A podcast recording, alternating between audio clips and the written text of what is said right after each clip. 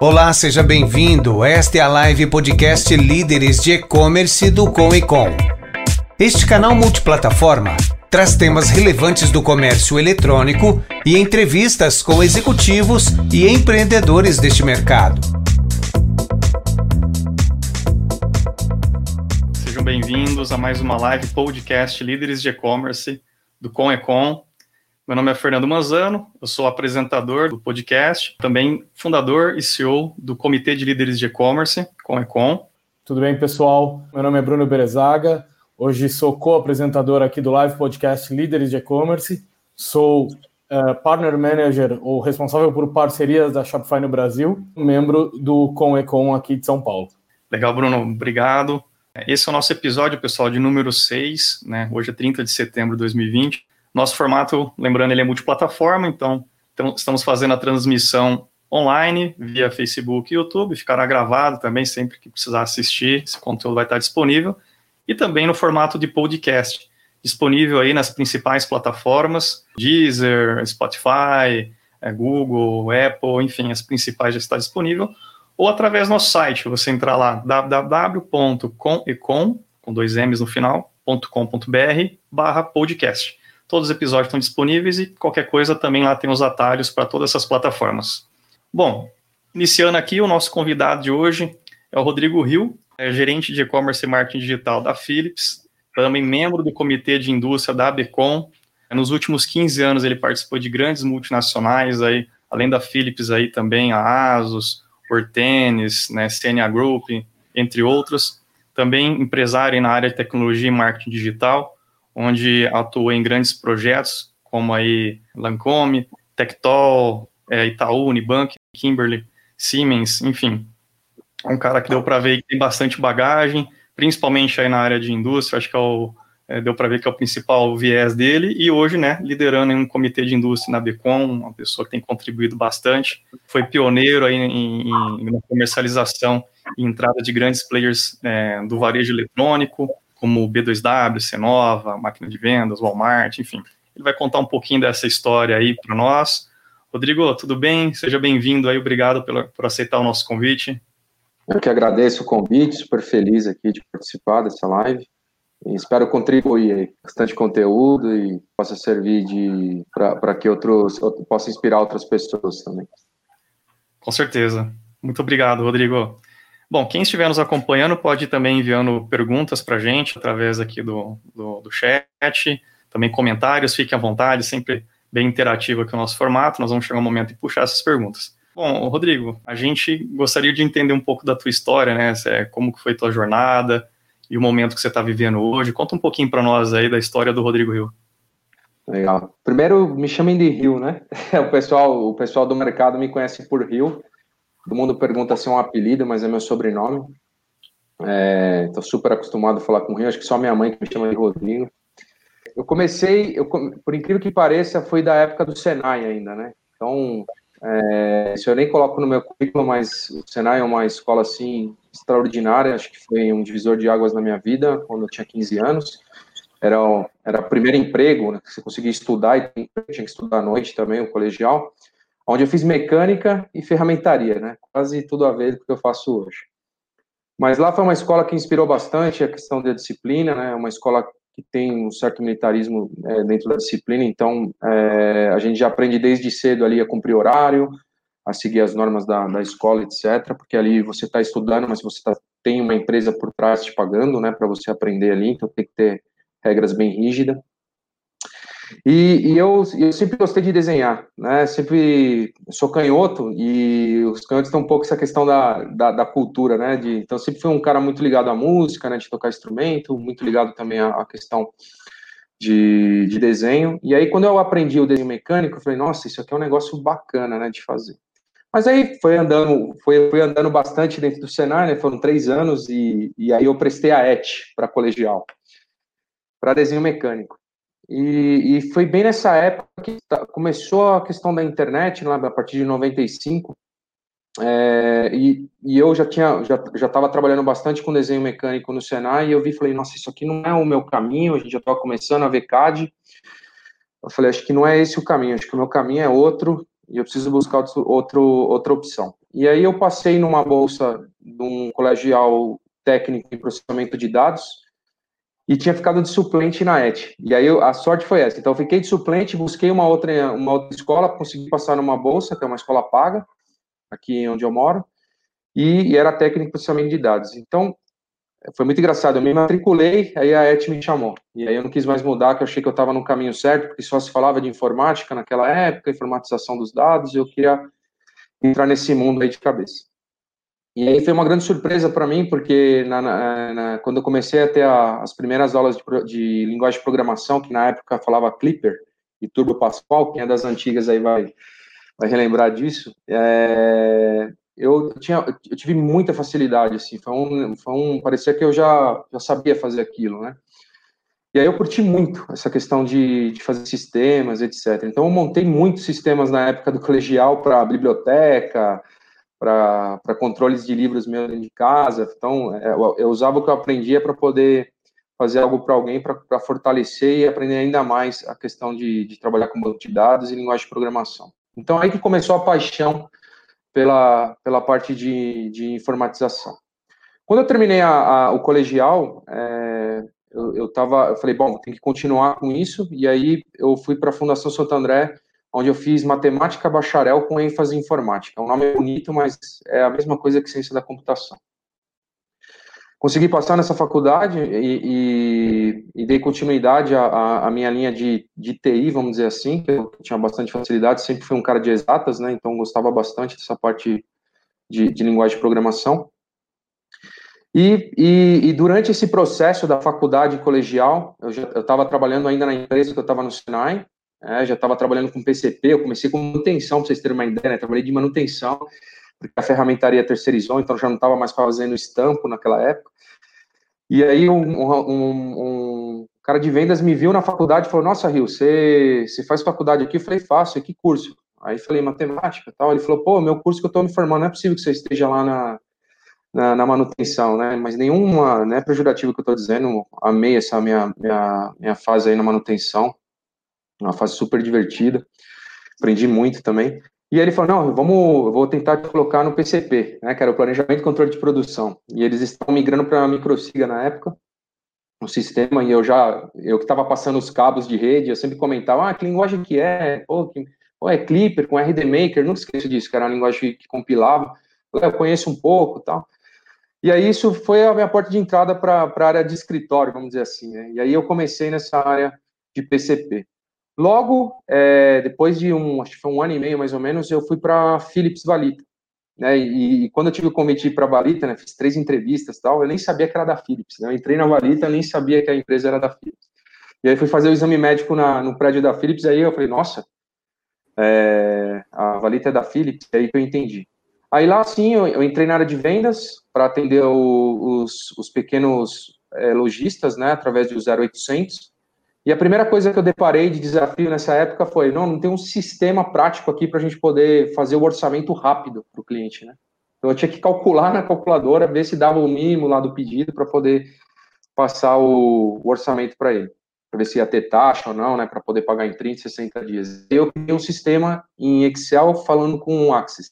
Então eu criei um CRM em Access conversando com Excel. E aí o pessoal viu essa minha habilidade e falou: pô, Rio, então acho que era legal você ir para coordenação comercial e para poder ser o cara que vai trazer todos os reportes, todos os relatórios para a equipe de vendas. Né? E foi bem nessa época que começou os .com, lá em 2000 2001. Né? Então a gente é, começou a entrar lá americanas.com, Submarino, e aí eu lembro do meu chefe falar assim para mim, Rio, vai lá ver o que é essa venda online aí que os caras estão falando aí, ver se a gente consegue fazer alguma coisa. Então eu fui do, um dos primeiros caras da Philips na, na, na divisão de Valita, né, que a Philips tem várias divisões de eletroportáteis, aí lá conhecer esses caras e falar, meu, como que é essa venda online? E aí esse foi o início, né, de, de, de todo o meu trabalho dentro do, do ponto .com, então lá desde 2000 já começando a atender esses caras, passei por outras várias áreas dentro da Philips, né, é, foram nove anos depois que eu saí do Senai e da primeira empresa que eu estava, é, então passei por, por financeiro da América Latina, que o Regional Office era no Brasil, Aí depois fui para o Global Redesign, é, trabalhando em marketing, e aí sim que eu entrei para a área de business, propriamente dito, onde começou, que hoje a gente chama de e-trade, né, mas antigamente se falava e-business, Então, eu era responsável por todo o site institucional da, da Philips na América Latina e também de criar é, ferramentas e conteúdo para, para enriquecer o nosso, nosso online. Então, fizemos várias coisas bacanas. A gente fez uma casa na época em Flash, que você conseguia ver os produtos dentro da casa e comprar os produtos. A gente fez uma parceria com Americanas na época e com a Fast Shop para poder fazer esse, esse, esse projeto, esse protótipo que a gente lançou. Então era, era, era aquela questão de ambientizar né, a compra, né, de torná-la mais ambientizada. A gente que criou o conceito de store in store dentro dos grandes .coms, né, então quando você entrava na loja Americanas e clicava lá na marca Valita, que ele, ele mudava todo o cenário ali para a marca Valita e filtrava o nosso portfólio, um conceito que a gente é, discutiu com eles e criamos na época. É, a gente foi uma das primeiras indústrias a investir no Buscapé também nessa época, quando começou essa área de e-business, trabalhava muito perto do Flávio Dias também, que foi um grande, um grande mentor da época aí, o Flávio Dias, que foi, foi depois da Magazine Luiza, foi o que lançou o Walmart, é, e, outro, e, agora tem outros, outros voos aí grandes, aí trabalhou até em banco digital, depois do Walmart. E, então a gente lançou essa área de e-business, começamos a dar esse suporte para o .com e aí foi que eu entrei efetivamente nessa área de, de .com, né, é onde, onde eu uni essa minha paixão por programação, né, que é o lado do e-commerce, né, da plataforma, e esse meu lado vendedor de ser filho de português, né, então meus pais, meus pais são portugueses, de mãe e pai, então eu sempre falei bastante, gosto de falar, gosto de ver, então, juntei as duas coisas, né? Para o e-commerce é a parte de TI, que é o que, que faz vender sempre a plataforma, né? Então, a gente tem, você tem esse conhecimento de como funciona por trás, ajuda bastante, e a parte também comercial. Depois disso, é, em paralelo com a, quando eu estava, enquanto eu estava na FIPS e, e, e, na faculdade, aí eu te, é, apareceu um rapaz na, casa do meu, do meu sogro, nem era meu, meu sogro ainda, né? Estava namorando, ele precisava fazer um sistema para ajudar a pagar, para cobrar as pessoas da UOL. Olha só que época essa, que você tinha que pagar para poder ter o dial-up lá, né, o acesso à internet. E aí eu falei, pô, uma grande ideia para a gente abrir um negócio, né? E eu tinha eu tenho bastante saber empreendedora e eu falei, bom, vou ter que tentar abrir um negócio para oferecer para esse cara um sistema. E aí eu foi onde eu conheci, eu chamei meus dois amigos que faziam faculdade comigo, né, o Cacalano e o Puerta, e a gente, em dois dias, criamos a empresa. Foi muito legal essa fase. É, então, saímos da aula, fomos para casa do Cacalano, já criamos, criamos o nome da, da empresa, é, que, era, que é a CRP, né, ficou Cacalano Rio Puerta. É, criamos o logo, a logo, criamos, criamos documentos e tal, e fomos para o cliente, né, no, no, no final de semana, que era o único tempo que a gente tinha. E foi muito legal, porque assim, fizemos a proposta, não deu certo, o cara não aceitou, não aprovou, mas aí já tínhamos a empresa e aí surgiu o grande, vamos tocar essa empresa aí, vamos, vamos, vamos criar uma empresa de desenvolvimento de sistema. E aí foi, foi, foi, é, cada um ainda trabalhando nos seus empregos, tal, tocando isso à noite, aí eu consegui fechar um RP, a gente criou um RP do zero em Delphi, né, a gente programava em Delphi, então a gente fez um, fez um RP do zero, então a gente criou as telas do zero, criamos um dicionário de dados, foi um negócio bem, bem maluco aí. Foi um, foi um cliente é, bem legal aí que surgiu na época, e, e aí fomos crescendo, aí precisamos contratar um programador, já porque a gente não estava dando conta, estava trabalhando até uma hora da manhã, eu saía da Philips, ia direto para casa do Puerto e a gente ficava ali trabalhando até altas horas da noite, e a gente precisava entregar e estava atrasado, e aí a gente já contratou um, um, uma pessoa, e aí foi indo, foi indo, até que o Perto falou, Rio, vou, é, vou tocar isso aqui, vou, vai ser a minha, minha principal renda. E aí saiu para tocar CRP, ainda ficou eu com a Calano trabalhando em paralelo, e aí a gente começou a fazer sites de RI, de relacionamento com investidor, então de B2W, Tractibel, Eternity, Grupo Margem, enfim, várias empresas aí. É, aí crescemos de novo, abrimos escritório, e aí eu tomei a decisão, depois de nove anos na Philips, de falar, bom, meu plano B, que era ser empresário, virou o plano A. Então, fui para o fui pro plano, o plano B, virou plano A. Comecei a trabalhar de empresário, a gente passou aí um, um ano muito bom. Depois, no segundo ano, a gente é, tivemos alguns problemas e, e de, de, nos modos financeiros, então tive que buscar de novo o mercado. A empresa ela, ela conseguia se sustentar, mas não, não com, com três sócios, né, só com um. Então, um já saiu para um, um caminho e eu fui convidado para tocar a operação de e-commerce da Albor Tennis, né, do grupo. Então, esse grupo é super grande, né? A gente, Albor Tennis tem várias marcas aí.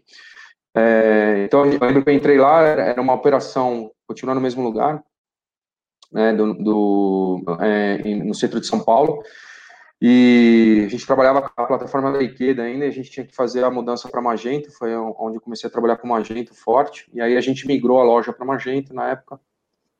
E fiz... Rio, desculpa te interromper, uma pergunta rápida. Que ano foi isso, você lembra? Da Wartons, foi em 2010, 2010, eu acho. 2010. Legal, é, é, é bom para contextualizar isso, é, porque eu fui de 2000 aí. a 2009 Philips, tá? E e aí, na, a, depois para a Hortense, que eu entrei em 2010, que eu saí em 2009 para a CRP, fiquei até o final de 2010, então foi 2010 ou, 2000, ou meio de 2011, mais ou menos, tá? E aí eu fui para a Hortense para poder pegar essa parte do e-commerce e aí reestruturamos, abrimos outras lojas né, do, do grupo, né? Esse grupo tem a Dedis Boutique, Hortense Classic, Futebol Superstore, é, Tênis One, é tudo do mesmo grupo.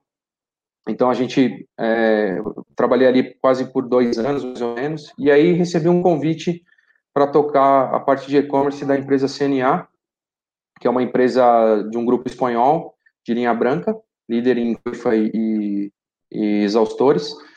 Aí fui com esse desafio, então é, acabei desenvolvendo o canal de e-commerce lá, a gente estava começando a criar a nossa loja própria também, é, e, e, também é, já estava tomando conta também de toda a parte de, de vendas, né, de todos os canais.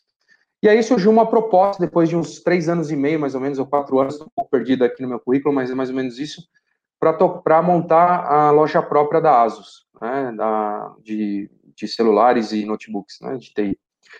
E aí foi um desafio legal, tinha que ser magento na época, tinha que ser um cara especialista nisso, tinham que colocar em três meses a loja construindo do zero. Eu aceitei o desafio, era bom para mim, era, era, um negócio que eu estava buscando. E fizemos isso, né? Eu lembro que a gente começou, eu comecei dia 1 de dezembro na, na, Asus, e, e, eu lembro do meu chefe falar assim, Rio, se você conseguir colocar isso até em fevereiro, vou te dar um bônus extra. Eu falei, opa, então vamos correr atrás disso. E aí a gente conseguiu colocar, em fevereiro a gente já estava fazendo teste para a loja para os funcionários, colocamos no ar a loja oficial, que é a que está até hoje, né, que hoje é tocado pelo meu amigo Márcio Nunes, e aí eu fiquei sete meses na Asus, cara, porque aí foi um ano que estava uma busca de pessoas desse, desse, desse meio de e-commerce, né, e de digital, e aí eu, recebi uma proposta, assim, que não consegui negar, que foi para ir para o mercado imobiliário, aí foi uma reviravolta na minha vida, é, foi um mercado que eu mal conhecia, nunca tinha trabalhado. Então, eu tinha passado por. Eu tinha trabalhado com estamparia, fazer arruela para automotiva, daí fui para Philips para portáteis, depois é, fui para vender serviço, né, sistemas, depois fui para é, para vender linha é, tênis, né, vestuário, depois linha branca, e aí tá vendo celular e agora mercado imobiliário, né? Então, eu lembro que quando eu cheguei em casa, depois que eu aceitei a proposta, que é um, que é um mercado bastante agressivo em relação a isso. É, eu, eu, depois de uma semana de fazer integração, de ver o que eu ia fazer, etc., eu chegava em casa e falava para mim, não sei por onde começar. É, então, aquilo era para mim um desafio muito grande. Eu adoro esses desafios, quando eu não sei por onde começar. E aí comecei a ver os números, pedi alguns relatórios tal, e aí me achei. Então, o que, que eu fazia basicamente lá? Lá eu passei, o e-commerce lá era um pouco diferente. Então, era muito mais geração de leads e eu tinha uma, eu tinha uma equipe de 21 pessoas atendendo esses leads, e a gente esquentava esses leads, depois passava para o corretor do plantão para que ele pudesse fechar a compra. Então, era, era um negócio diferente, performance na veia, de você sempre tentar trazer um lead com o menor custo possível e que as pessoas fechassem mais rápido a venda. Porque esse é um mercado que a gente brinca que é, fiquei quase quatro anos na, na, no mercado imobiliário, na Gafisa, e, e, é um mercado que a gente sempre fala assim, se a pessoa for embora, não volta mais, porque o maior inimigo do mercado imobiliário se chama travesseiro. Né? Deixou dormir e não volta mais. E aí, é, então é uma relação perene que você tem com, com o cliente, né? O cara entra em contato, você vai fechar o apartamento daqui três meses, seis meses. Às vezes eu tinha base nossa lá que fechava depois de dois anos que estava lá com a gente. Então foi uma, uma experiência muito legal, muito bacana. A gente melhorou bastante, saímos de, eu lembro que saímos de uma conversão de 0.4 para 1.3, que isso em, em valor que a gente chamava de VGV, valor geral de vendas, era praticamente triplicar né, o, o a participação do online dentro do, do, mercado imobiliário, dentro da house, né, da Gafisa. E aí recebi no, no finalzinho ainda dos meus dias na Gafisa, um convite para voltar para a Philips. Esse sempre foi minha, minha, minha empresa do coração. É, é uma empresa que eu olho lá para trás, tudo que eu construí na minha vida tem a Philips envolvida, né? Porque eu comecei com 20 anos na Philips. Então, isso faz o quê? Dois anos e meio atrás, dois, dois anos e meio atrás que eu voltei para a Philips e fui para tocar à frente de D2C, de Direct to Consumer. É, depois peguei a área de Digital, é, depois de um ano, então já estava já tava tomando conta da parte Digital e da parte de, de, de D2C. E, esse, e no começo desse ano eu assumi a América Latina também para D2C. Então vem, vem crescendo bastante esse, esse mercado, principalmente da indústria, né? E aí estamos no dia de hoje, que é tocando a América Latina aí para Direct to Consumer e o Digital. Que jornada, hein? O que, você observa quando você entra numa operação assim e quais práticas que você costuma colocar que, deu certo ali para, ah, por exemplo, melhorar é, essa assim, conversão? Falando estreitamente da Gafisa, né, é, as pessoas que tocavam online é, não são pessoas do ramo, né? Então são pessoas que são engenheiros civis, etc., que passaram ali por dentro da, da Gafisa ou desse mercado e que acabam assumindo essa frente por ser uma tendência. Né? E aí a, a Gafis ela fez diferente, ela falou, bom, vamos colocar um especialista, e colocou um cara de e-commerce. Eu lembro que quando eu fui fazer a entrevista, eu falava, mas é por perfil de e-commerce que estão contratando para essa? Falou, não, é justamente por conta desse perfil. E depois eu fui entender lá na frente. Então, quando a gente. É, primeiro que a parte de performance, né, quando a gente fala de mídia online, é, muitas pessoas desconhecem como fazer essa otimização. Então, por exemplo, quando eu, quando eu falo para as pessoas, ah, eu tenho, uma, eu tenho uma daily de 15 minutos todo dia para falar de mídia. Eu falo, pô, precisa ir para performance? Precisa. Né? A gente olhar todo dia o D-1 e olhar como é que foi e acertar ali o caminho se estiver indo errado, para que a gente chegue no final do mês e tenha um resultado esperado e que também não, não gaste o dinheiro sem ter a certeza de que está sendo bem investido. Então, essa foi uma das primeiras, primeiras coisas que eu mudei. Segunda coisa foi a questão de UX, né? Então o pessoal criou o site, é super bonito, mas ele não era, não tinha um call to action é, chamativo, não estava em todas as páginas. Então a gente já foi, já foi mudando bastante coisa nesse sentido. Porque aí você também tem esse um pouco ar do, do X, de como, como que é o behavior do consumidor, como que ele acessa a página, etc. E o, e o terceiro estágio, cara, que acho que foi primordial para é, nesse, nesse trabalho de conversão, foi como conduzir os leads. Essa acho que para mim é, é acho que muitas empresas pecam nisso. Faz um excelente, lindo lead, né, uma, uma linda mídia, faz uma, uma mídia que consegue todo mês diminuir o CPA, né, o custo por aquisição, ou custo por lead, né, o CPL que a gente falava lá na Gafisa. Mas quando ia olhar a, a, a última linha ali da, do PNL, não tinha aquela conversão ou não trazia aquela venda que era necessário para cobrir os custos. E essa foi a grande diferença que a gente fez lá na, na Gafisa. Então, eu dei tanto é, um esforço para a gente otimizar a mídia. Eu lembro que eu entrei lá, o lead era 120 reais. Isso é um, é um paradigma do mercado imobiliário. Ah, o lead é 120 reais. Então, a gente conseguiu, conseguia fazer com 68 reais. É um lead bom. E, então, isso a gente já diminuiu bastante. Então, com a mesma verba, conseguia trazer quase o dobro de, de leads que a gente tinha e leads bons. Né? E, a, e a segunda desculpa que eu tinha quando entrei lá, pô, esses leads que você traz não prestam. Essa era a principal reclamação. Esses leads são ruins, o cara não, o cara só está pesquisando, não tem contato. Bom, aí que eu fiz? A gente pegou é, primeiro que tem que ter um CRM bom para poder medir a temperatura e criamos uma, já existia né, essa, essa política de convivência, mas a gente deu uma, demos uma, demos uma melhorada, que era o seguinte, quando, quando a pessoa recebia um lead, ele tinha até 24 horas para falar com esse cliente, porque depois disso esfria. E um dos principais pontos de, que são mais quentes para leads é o chat e o telefone, depois é o e-mail. Então a gente dava muita ênfase para a questão do telefone e do, e do chat. Então tinha que ter um atendimento rápido ali, no mesmo momento, para não esfriar aquele contato. Que aí você consegue tirar bastante informação, e aí você consegue conduzir o cliente melhor no produto que ele precisa, na região que ele quer, no dentro do, do que cabe no bolso dele, né? Então a gente começou a trabalhar esse, esses negligenciamentos de contato. Então, assim, em 24 horas, se aquele corretor ele não fizesse o follow-up no sistema, eu tirava e mandava para outro. Então, isso foi uma das coisas que a gente foi, foi, foi melhorando. Então, depois que ele fez o primeiro contato, ele tinha sete dias para fazer o segundo follow-up. Também com a chance de perder o contato. Outra coisa que a gente fez foi dar o treinamento para os corretores de como utilizar a ferramenta de CRM. Porque eu falava assim, não adianta você colocar assim para mim, ah, mandei um WhatsApp para o cliente. Não, eu quero saber, eu quero o print da conversa. Porque só fazer isso não significa para mim que foi uma, uma, uma via dupla né, de comunicação. Você enviou um WhatsApp, mas ele respondeu? Então eu quero um print para comprovar que ele respondeu. Aí sim você teve um contato. Por mais que seja negativo, não importa. É, então a gente deu esse treinamento e depois a gente criou, é, criou uma, uma equipe que a gente chamou de SWAT online. Então, essas pessoas que passavam pelo treinamento e que tinham um bom desempenho das vendas offline, que são, que são as pessoas que entram no plantão, é, eles eram, eles estavam é, elegíveis a participar e receber leads do online. Cara, quando a gente mudou isso, então primeiro que tinha uma guerra dos corretores para poder participar do online, querer, então eu fazia essa revisão trimestral. Então quem não entrou vai ficar vai ficar três meses fora do online, vai ter que viver de ativação própria e do, e do plantão. É, então isso melhorou bastante, o pessoal começou a se empenhar muito na questão do, do follow-up, então eu conseguia tirar relatórios por regional e aí passar para os gerentes regionais também, ó, aqui, ó, se você não, se vocês não começarem a, a, agir melhor aqui com os leads, eu vou, eu vou parar de mandar para essa, essa regional. É, então, é, eu tinha essa reunião semanal, né, com os líderes de, das regionais. Então, assim, cada punhadinho de coisas que a gente foi fazendo, isso já foi melhorando. Por exemplo, outra coisa que estava errada, o mesmo, a mesma entrada, olha só que interessante esse dado, a mesma entrada de leads que o mercado imobiliário tem é a mesma entrada de pedidos que a gente tem em e-commerce. Cara, é o mesmo behavior. Isso foi muito interessante. Então, eu tinha um pico de leads entrando, principalmente em chat, às 11 da manhã, e que parava lá para as 2 da tarde.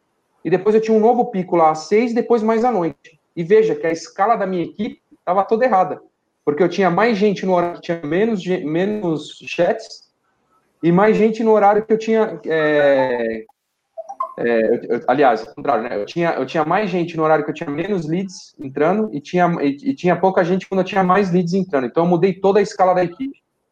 Então, essa análise, como que eu peguei? Analytics. Olha só que interessante isso, né?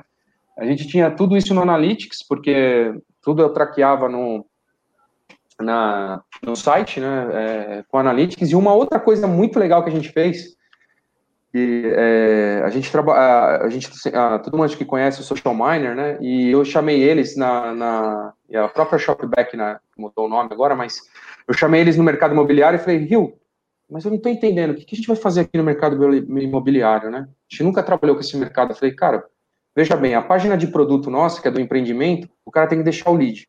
Se ele não deixar o lead, é um carrinho abandonado para mim. Então, você vai tratar da mesma forma que você trata o carrinho abandonado. Eu quero que apareça o bounce, quero trabalhar com cookie pool, né, quero mandar notificação no Facebook, etc. Naquela época ainda dava, né, que não tinha acontecido a questão do, do Cambridge lá do, do Trump. E, e aí, aí eles falaram, porra, eu nunca, nunca pensamos nisso, vamos criar um produto. E aí eles criaram, começamos a trabalhar hoje, hoje tanto a Links quanto a Social Miner tem um produto para o mercado imobiliário baseado nas mesmas behaviors de um e-commerce. Então, eu encarava essa, essa questão do, da Gafisa, que a gente não fazia uma venda direta no online, né? Você tem, você tem que ter o, o corretor ali para fazer a intermediação, mas toda a parte de pegar esse cara, de convencê-lo, de ir no plantão, era tudo feito online. E eu tratava como um e-commerce. Tanto que uma, uma coisa bacana que a gente criou foi que a gente colocou um Magento na época para ser o site da Gafisa. Então o cara conseguia colocar no carrinho o produto, ele conseguia ver todas as interações dele na página de pedido. Então a gente só fez algumas modificações do e-commerce e, e, e aonde ele é, a gente escolhia a forma de pagamento, a gente colocou para ele escolher a forma que ele queria ser atendido. Se era por chat, se era por WhatsApp. Então a gente mudou a ferramenta para se adaptar ao mercado, porque o, o, que eu queria fazer lá no futuro era pegar essa plataforma e criar um grande marketplace para vender produtos que as pessoas compram depois que tem um apartamento. Muito então, legal. Então, é a grande evolução do projeto, né? Que eu acabei saindo antes para a Philips. Então, basicamente foi isso aí. Foi uma, uma escola assim, muito legal, cara. Aprendi muito na Gafisa, foi um, muito desafiador. Consegui colocar esse lado nosso de e-commerce lá dentro, é, de engajar as pessoas. Criei sistemas também para a equipe, tinha uma equipe enorme, né, de 21 pessoas, fora mais 30 corretores que eu tinha de, de ativação que ficava comigo. É, então, eu criei planos de incentivo, também, de, por qualidade, por venda. Então, isso tudo ajudou para a gente poder chegar nessa, nesse aumento, triplicar aí a conversão. Muito legal. O Rio, é, a, a, tua história ela se confunde um pouco com um pouco da, da história do, do, próprio e-commerce no Brasil, né? É bastante tempo, a gente está falando de 19 anos, e uma das coisas que eu achei super interessantes é que justamente você teve uma passagem de bastante tempo por uma empresa, e uma das coisas que eu sempre digo para quem uh, trabalha no nosso mercado é sempre deixar as portas abertas, né? Uh, senão, eu tenho certeza que se você não tivesse feito um bom trabalho e saído de uma maneira legal, uh, as coisas não estariam como estão hoje e você não estaria onde está hoje. Mas eu tenho uma dúvida a respeito uh, um pouco dessa história, de forma muito prática, e você estava respondendo ela, na verdade, na sequência aqui, enquanto você estava falando, mas para alguém que já trabalhou com tantos tipos de serviços e produtos distintos, e dentro do próprio FIPS você tem várias coisas completamente diferentes entre si, o que eu queria saber de você é de forma muito rápida e prática, o que você acha que une todos esses, esses eh, assim, qual é a unidade entre todos esses negócios uh, na linha de e-commerce? Cara, eu vou te responder com uma simples frase: paixão pelo que eu faço, cara, paixão pelo que eu tenho em digital e e-commerce. É, acho que a primeira coisa é a paixão. É, sempre eu transmito essa paixão pelo que eu faço, eu amo o que eu faço e então só o fato de eu ter essa paixão, ela, ela, o resto vem fácil para mim, porque é, primeiro acho que acho que depois da paixão é você ter um entendimento do negócio e, e sempre tentar ter a cabeça para frente. Eu, eu, sempre penso o seguinte, cara, eu sempre encaro o problema do, do objetivo de resolver. Eu não fico criando caso, ah, quem que foi, quem que não foi, por que que aconteceu, cara. Eu, eu tento entender o problema. A gente sempre fala isso, ah, vamos achar a causa raiz, tal, mas é isso. E, e, e partir para cima e fazer diferente. Eu acho que uma das coisas que o digital permite e que, e que eu vejo poucas pessoas usarem isso. A gente sempre, é, quando eu dou aula na Coinsco, eu sempre falo isso, a gente fala muito sobre teste AB, poucos fazem.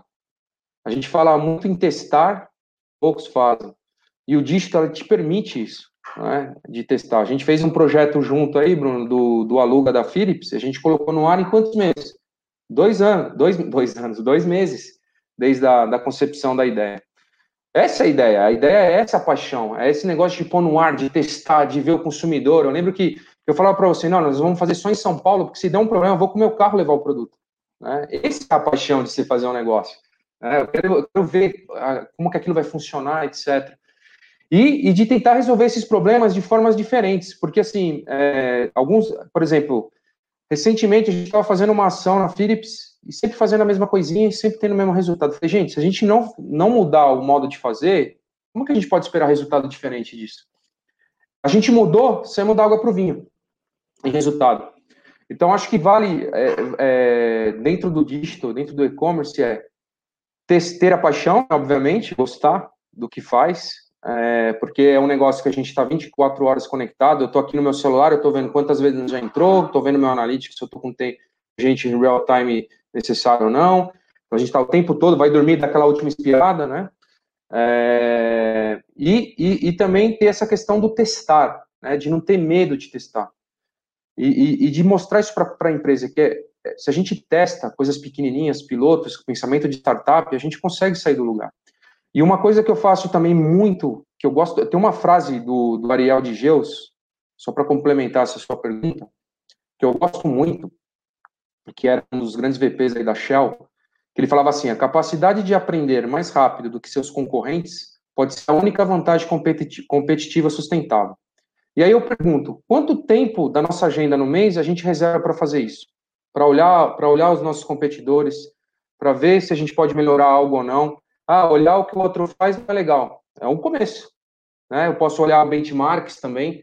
Tem 1.500 ferramentas free no digital para você pegar informação. Então, por falta de informação não é, é mais a vontade de querer fazer. Então, eu sempre pergunto isso: quanto tempo da sua agenda vocês se dedicam para olhar para frente, para olhar o que os seus competidores estão fazendo, se tem algum mercado paralelo do que você faz? É, pra, por exemplo, mercado imobiliário, a gente buscava é, concessionária de carro, é a mesma coisa.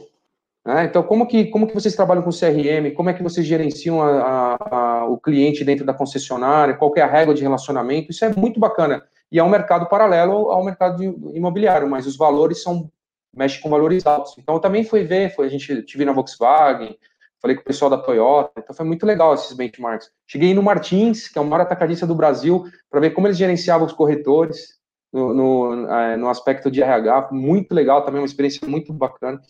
Então, sempre buscando essa melhoria contínua. E para a gente fazer essa melhoria contínua, a gente tem que ter esse, essa questão da inteligência competitiva na internet. Se a gente não tem, a gente fica para trás. Então, sempre eu tinha uma vez por mês com a minha equipe, a gente sentava, eu dividia lá o que a gente ia olhar, discutia novas funcionalidades, o que, que o outro está fazendo. Pô, se a gente, se o meu concorrente tem aquilo, no mínimo eu preciso ter aquilo, para depois sair dois passos para frente.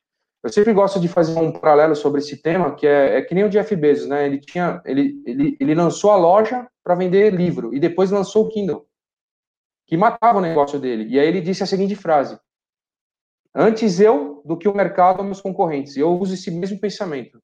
E a gente sempre olhar para frente, olhar o que, o que o nosso competidor está fazendo, olhar para dentro da empresa, né? Por exemplo, a Philips é super grande, é, a parte de D2C é enorme, está em todos os países. Então, eu consigo ver pô, o que, que o pessoal está fazendo lá na Europa, o que, que o pessoal está fazendo nos Estados Unidos de diferente, que é legal compartilhar.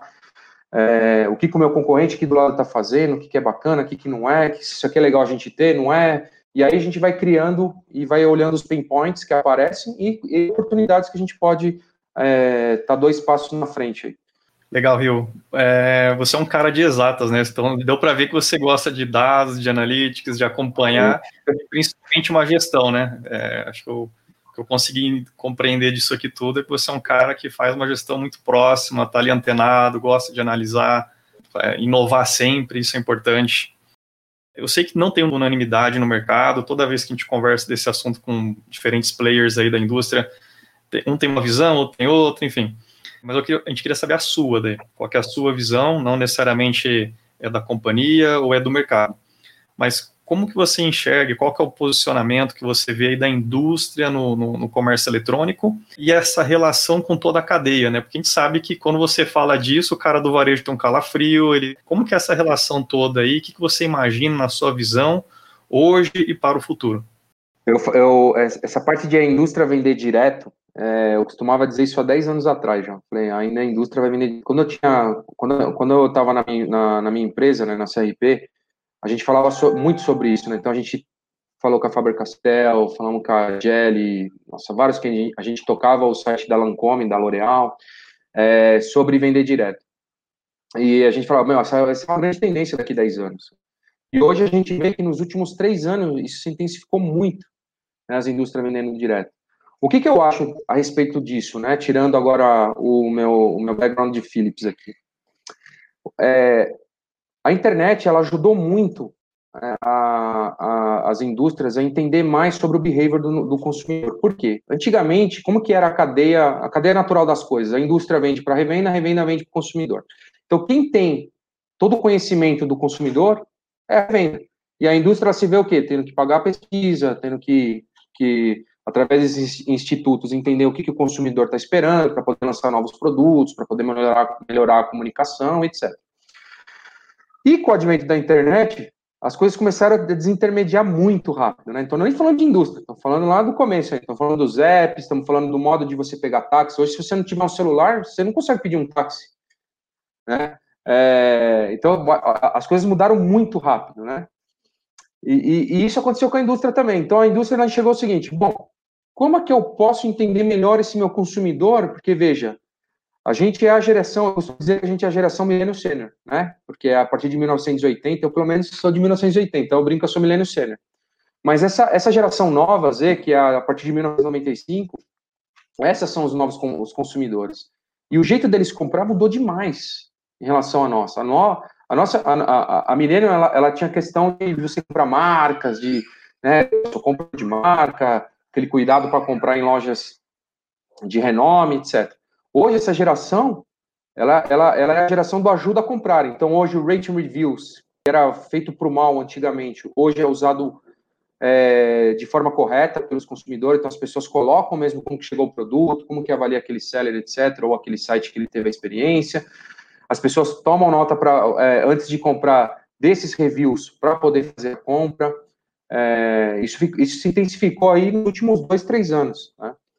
E, a, e, e, e, o Rate Review, só para você entender, é um, é um dos KPIs muito importantes para a indústria. Tá? Hoje é um grande termômetro para nós sobre a qualidade e experiência do, do, do, cliente com aquele produto nosso. Então veja que, que essa desintermediação também ia acontecer em passos mais demorados, mas com a indústria. Então a indústria fala assim, bom, para eu ter o conhecimento desse, desse consumidor, eu preciso atender esse cara direto. Preciso ter essa relação direta. Tem uma frase que eu costumo dizer muito, que eu digo o seguinte, né, que a sua marca é a experiência digital que você oferece para o seu cliente. Se a sua marca é a experiência digital que você oferece para o seu cliente, a gente precisa entender quem são esses clientes. Então, cada vez mais a indústria civil de estar tá pegando essa última parte aqui do, do B2C, né, é, de atender esse consumidor.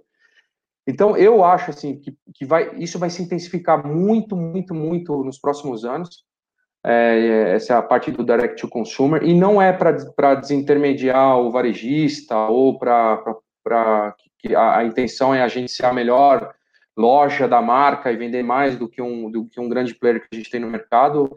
Eu acho que o, a, o D2C hoje ele vem para ser um grande big data para a indústria. Tá? Então eu sempre gosto de posicionar lá dentro da Philips para os vendedores, para os clientes, que a, a, a nossa loja é um grande laboratório. Né? Esse é, esse é o posicionamento que a gente coloca. Porque hoje eu consigo entender o que, que os nossos consumidores consomem de mídia, quais são os melhores assets que a gente coloca, né, de criativos, que eles consomem mais, que traz mais ROAS. Então, eu consigo compartilhar isso hoje com os nossos, com os nossos clientes que são por online, de quais são os, as mídias mais corretas para aquele tipo de produto, para ter um bom resultado. É, a, gente, a gente entende por hoje todo, todo o consumidor que entra no site até ele fechar a compra, então eu consigo entender quais são, quais são os principais problemas que a gente tem em relação a conteúdo, etc. Então a gente consegue compartilhar essa experiência e as melhorias que a gente faz dentro de casa para os nossos clientes também. E, por último, um grande advento que aconteceu nos últimos dois anos foi o grande marketplace. Então, o próprio varejista mudou e as indústrias estão tendo que se adaptar a isso. Né? Então, hoje, Antigamente, o Pre Online, até hoje disso, quando a gente ia lançar um produto da Philips, eu ligava na americana e falava assim: ah, vamos lançar esse produto, tá, manda a ficha cadastral aí vou pôr um pedido mínimo. Eu não precisava nem explicar o produto. Né? Era aquela é listing. A gente precisa ter um portfólio horizontalizado. Né? Quanto mais portfólio, melhor. Hoje não. Hoje, hoje, hoje o varejista ele compra curva A e o resto fica à mercê do marketplace. E a indústria precisa estar nesse meio hoje né, fazendo esse marketplace. Então, a, hoje, hoje, dentro da Philips, a gente está mais de 19 marketplaces com a loja oficial, completando esse portfólio. E aí, entendendo como fazer esse balance entre o 1P e o 3P, que é a venda direta da Philips Preço por online, e a gente com a loja oficial dentro do marketplace, desse mesmo cliente. Então, é, uma, é um, vamos dizer assim, é um novo canal que nasce e é uma nova adaptação que a indústria precisa fazer. Então eu vejo por esses dois lados, né? Então existe uma transformação digital, tanto da parte interna nossa, de como compreender esse novo canal, de como a indústria deve agir, e por outro lado, essa adaptação da indústria para atender esse novo pedaço aí de marketplace, que em grandes players hoje já é quase 60% da venda. É, então eu, eu, vejo assim que o, o futuro é, dos próximos 5, 6 anos aí é uma intensificação da indústria vendendo direto, justamente para poder conhecer melhor o behavior desse consumidor, para poder trazer mais produtos dentro do que eles precisam, das necessidades, conhecer principais mídias, saber investir inteligentemente agora as mídias, é, do que a gente era um pouco mais cego antigamente. E a pandemia ajudou bastante nisso agora, né? Então, Sim. a pandemia virou o, o CEO da, da transformação digital, né? Isso é meio um meme já meio já de já passou, mas ele continua sendo. Então, acelerou bastante essa questão da transformação digital. Muito legal eu, a tua visão a respeito de, de D2C. E aproveitando isso, mesmo sabendo do teu como vocês operam aí na Philips, e nem sei se essa pergunta tem uma resposta ideal, mas mesmo assim eu a vou fazer. Nossa amiga Luísa Severo, da Canon, ah, é, ela pergunta qual é, qual é a tua opinião entre o que é melhor, é, a indústria ter operação própria ou se utilizar de um full commerce para operar? Nossa, essa é uma pergunta dureza de responder. Tinha que ser a Luísa. Obrigado pela pergunta. É, pergunta do milhão. Cara, é, de um milhão. Eu acho que tudo vai depender do momento que, que a indústria está. Então, por exemplo, é, como que eu posso dizer isso? Se, se, se, se, você vê que se você vai começar do zero, eu acho que o full commerce ajuda demais a indústria a colocar isso rápido. Porque hoje a indústria ainda ela tem um conceito de B2B quando a gente fala de, de logística, né? Então a parte do last mile ainda tá não é muito conhecida pelo nada melhor do que um full commerce fazer isso. Então acho que para sair ganhando, para começar um full commerce funciona super bem. Depois que o negócio ganha escalabilidade, aí tem que fazer conta. Eu acho que assim, hoje olhando, se eu colocar no papel, a Philips hoje usa um, usa um full commerce, tá? É, se hoje eu colocar no papel quanto o meu custo de full commerce, quanto que eu vou ter esse, para ter a mesma qualidade de serviço que eu tenho hoje com full commerce dentro de casa, acho que vou gastar ou, ou igual ou mais. Então tudo vai depender da escalabilidade. Assim, é, hoje, hoje para mim ainda faz sentido continuar full commerce, acho que ainda por um bom tempo, porque ainda vejo vejo que o, que o, que o investimento que a gente faz com esse provedor terceiro ainda vale muito a pena e também a gente estando fora do full commerce né, que a Philips não me ouça dizendo isso, porque lá fora é tudo próprio, né, nos outros países, só a América Latina que é, que é full commerce, mas é, a gente estando fora do ecossistema é, de TI da indústria nos dá mais margem para trabalhar inovação, para fazer coisas diferentes, para testar, para arriscar, e eu acho que o full commerce dá muito nisso. Tá? Então, assim, um ponto positivo para mim, assim, número um de se trabalhar com full commerce é ter essa, essa viabilidade de testar rápido. Né? Acabei de falar um case que a gente fez aí quando o Bruno estava na outra empresa, é, junto com o Full Commerce que a gente trabalha, do Aluga da Philips, e a gente fez em dois meses. Né? Se eu fosse fazer isso dentro da, da, da, indústria, isso ia demorar, sei lá, ia ter que ver se o sistema ia comportar, quanto que isso ia custar, ia ser super caro, ia demorar demais, e a gente consegue, com o Full Commerce, ter esse pensamento de startup, né? Então, é, isso eu gosto muito, embora a, a, aí falando de Philips, ela, ela, ela, colabora muito com essa questão do mindset de, de, startup, então isso ajuda bastante a gente do D2C, os líderes de D2C ao longo do, dos países aí, a tocar com mais tranquilidade, e, e eu acho que o full commerce por esse lado ajuda bastante. Então isso vai depender muito do modelo de negócio, de quanto que está custando, etc. Eu ainda vejo que mesmo a, gente cresceu bastante agora nos últimos meses, né, com, a, com o Fulcon, nos últimos dois anos cresceu bastante, crescemos muito mais agora né, nesse ano, ainda acredito que ainda dá para crescer muito mais ainda usando o full commerce, eu não vejo ainda fazendo isso localmente, porque teremos que arrumar logística, teremos que ter gente de conciliação de pagamento, gente de, de marketplace, então assim, é muita gente envolvida, uma coisa que o Full Commerce hoje já nos dá e, e que e troca experiência com outras empresas que estão lá dentro também, que isso também é muito legal, que isso a gente acaba tendo só interno, né? Eu falei com o pessoal da Rússia, falei com o pessoal dos Estados Unidos, mas estamos falando sempre dos mesmos produtos, e estamos vendo o amigo do lado aqui, né, de outras categorias que podem ter insights muito bacanas também para a gente quando a gente está do lado do full commerce, que a gente consegue ter esse contato com as outras empresas que, que estão dentro deles, né? Então, para mim, a visão é essa, assim, vai depender muito do, do business aí e do momento. Legal. É, vamos para a sabatina aí, Bruno, vamos caminhar para os finais. Dá para a gente fazer uma minha e uma sua aqui. Rio, agora a gente quer saber um pouquinho aí da, de você, de algumas questões mais particulares. É, primeiro, pessoas que te inspiraram nesse mercado digital, online, a gente sempre tem pessoas de referência, aqueles profissionais que a gente admira, que a gente ouviu, enfim. E também se você tem algum mentor, aquela pessoa que está ali, no, de vez em quando ali você está sempre é, tomando alguns conselhos, ela te orienta, né? Legal, é. Assim, de, de da, da carreira de e-commerce, acho que tive vários, né? Eu tive, eu tive a oportunidade de trabalhar com o Shinohara, que foi um dos precursores aí do, do submarino, foi meu chefe já na, na Philips também, chegou a trabalhar na Philips. É, o próprio Flávio Dias, que trabalhou comigo do meu lado, acho que esse, o Flávio Dias me ajudou bastante. Depois veio o Patrick, também, que está na, na, Suíça, me ajudou bastante. Eu, eu acho assim, dentro desse mundo de e-commerce, muitas pessoas da própria Philips me inspiraram bastante, assim, das outras divisões, né, que eles estavam um pouco mais avançados nessa questão de digital. E, e eu, eu, tenho uma pessoa especial que eu, que eu carrego no coração até hoje, dentro da Philips, que é o Jorge Guzzo, que era um, um, um o nosso diretor de RH, que para mim foi um dos meus melhores coaches que eu tive até hoje, é, em termos de, de, carreira, de encarreiramento. Então, essa é uma, uma, pessoa que eu, que eu gosto muito e que tenho um pouco contato hoje. Já tive um pouco mais quando tinha minha empresa, é, mas foi uma pessoa que me direcionou muito bem. Uma, uma época que eu ia fazer uma besteira na minha carreira e, e, e que corrigiu ali minha rota. E, e eu, eu, sou muito grato por isso também e outras pessoas mais que, que passaram na minha vida aí que me ajudaram bastante. Legal, de, quando... de, mentor, de mentoria, assim, Fernando, acho que é, eu me inspiro muito, eu, eu acho assim, a área de digital e de e-commerce ela é volátil, então ela muda todo dia. Então, uma das coisas que eu procurei fazer foi dar aula.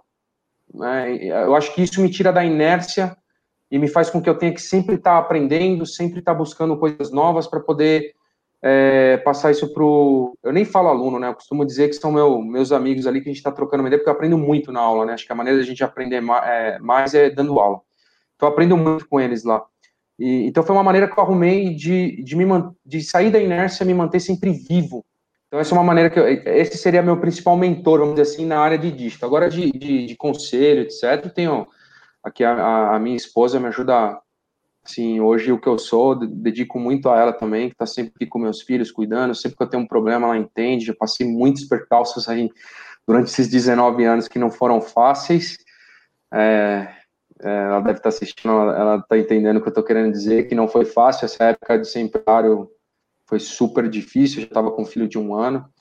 Então, assim, é, ela foi a minha grande mentora aí, vamos dizer, é, nessa parte mais espiritualizada, vamos dizer assim, de, de pôr o pé no chão, você vai conseguir, vai lá, ser capaz. E, e os profissionais aí, tem muitos, cara, assim, eu não vou ficar falando nome, porque senão eu vou ser injusto aqui, mas tem ah, não tem, não tem problema. É, acho que é muito importante isso que você falou de família, né, cara? A gente fala aqui muito de e-commerce no dia a dia, mas se não tiver um suporte por trás para a gente poder, todo mundo, você com ela e ela com você, para a gente conseguir trabalhar, fica difícil, né?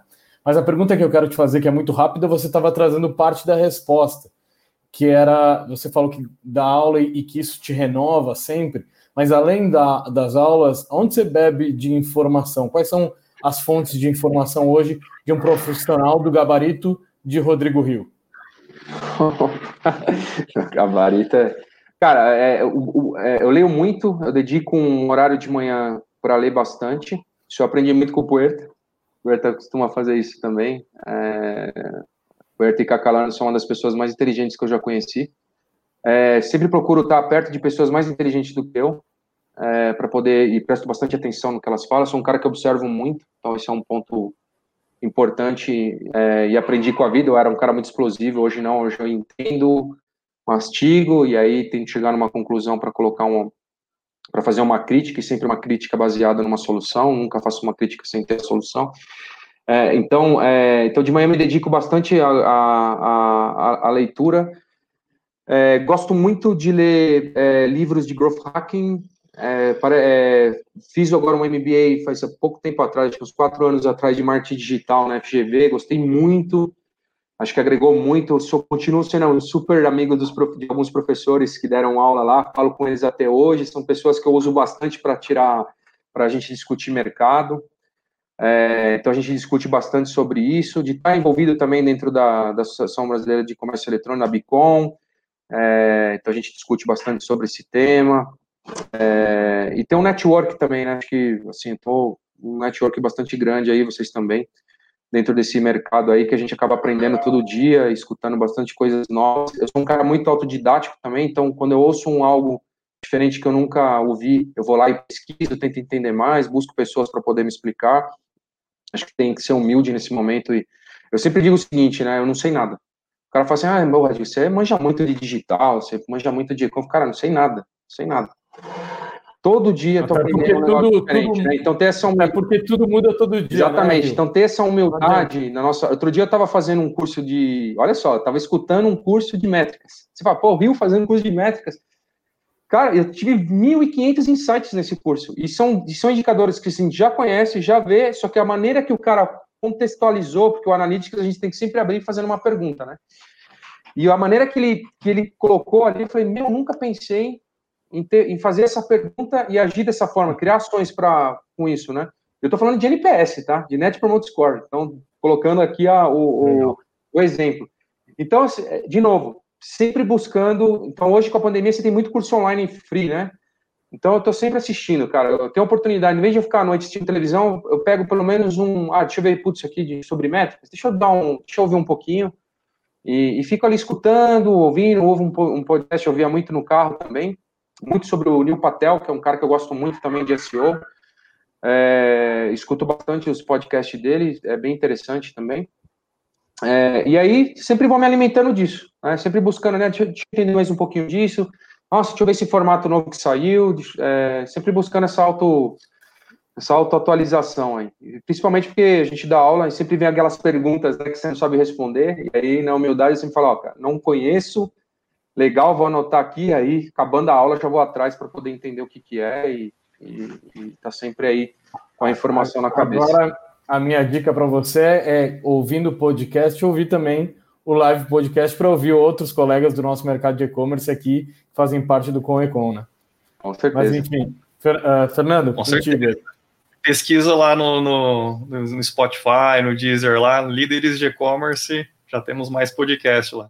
Conhecendo mais, a gente vê o mérito dela também, né? Hoje, por tudo que você conquistou, por tudo que você construiu e colaborou, né? A gente sabe que a sabedoria do ser humano é muito importante, né?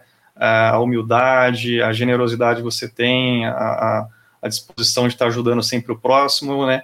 E estar tá sempre buscando né, esse conhecimento, o network, enfim. É, acho que são ingredientes muito importantes. Foi muito bom é, conhecer mais de, de, de, como você é né, e tudo que você plantou nesse mercado, né? Isso nos orgulha muito. É, o tempo já, já deu, nós vamos precisar então ir para o encerramento aqui. O papo está excelente, viraríamos a noite aqui se deixasse.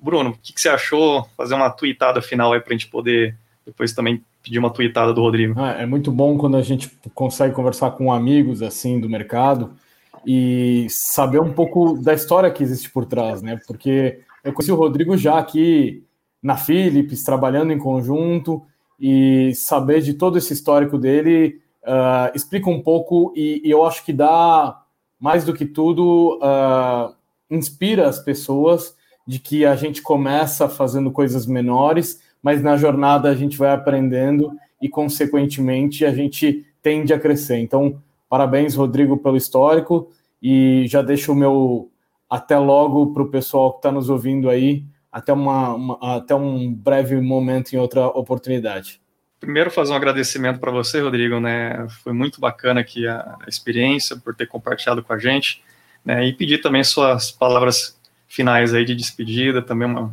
uma tweetada. Show. Ah, agradeço o convite aí, sempre um prazer. É... é bem legal falar da gente mesmo. Senti um pouco constrangido no começo, mas depois já me soltei. É, o lado comercial vai um pouco acanhado, depois vai saindo. É, é, muito legal, acho que sim, nesse mercado tem, tem muitas histórias bacanas. É, o, o, começo foi bastante difícil, né? Eu lembro muito disso e a gente tem bastante história para contar, acho que isso é bacana. Acho que o mais legal de tudo isso é melhoria contínua, né? Então, o recado final para mim aqui, para todos, é colocar na cabeça esse mindset de melhoria contínua, como colocar isso dentro da nossa agenda, quem faz o nosso tempo somos nós, então crie esse espaço, busque é, essa melhoria para você, para sua equipe, para o seu negócio. Acho que sempre tem espaço para isso. É aqui que saem as grandes ideias, e, e, quando a gente fala de grandes ideias, não são grandes. Você fala, nossa, tem que pensar num business case aqui absurdo de grande, não. São, são ideias que vão resolver o problema, uma dor de um consumidor, e que muitas vezes ela é bastante simples e que a gente consegue ajudar aí com, com o digital. E agradecer aqui o momento de novo a todos que escutaram. Desculpa qualquer coisa. e obrigado por terem ouvido a minha história aí. Gostei bastante de compartilhar e, e, e agradeço bastante o convite aí de vocês. Obrigado a você, cara. Nós que agradecemos, cara. Tem que pedir desculpa já não, a gente tem que te agradecer muito por, por essa contribuição toda. Também agradecendo a todos que nos acompanharam aí, pessoal. Muito obrigado. Acompanhem nossos podcasts também, estão todos disponíveis nas plataformas. Se quiser ver também, assistir a gravação na íntegra, está disponível também né, tanto no YouTube como no, no Face, ou entrando no nosso site, vocês também vão encontrar o caminho para chegar em todo o material. Pessoal, muito obrigado a todos. Grande Valeu, abraço. Gente. Tchau, tchau. Até, obrigado. Até o próximo episódio. Valeu, tchau, tchau.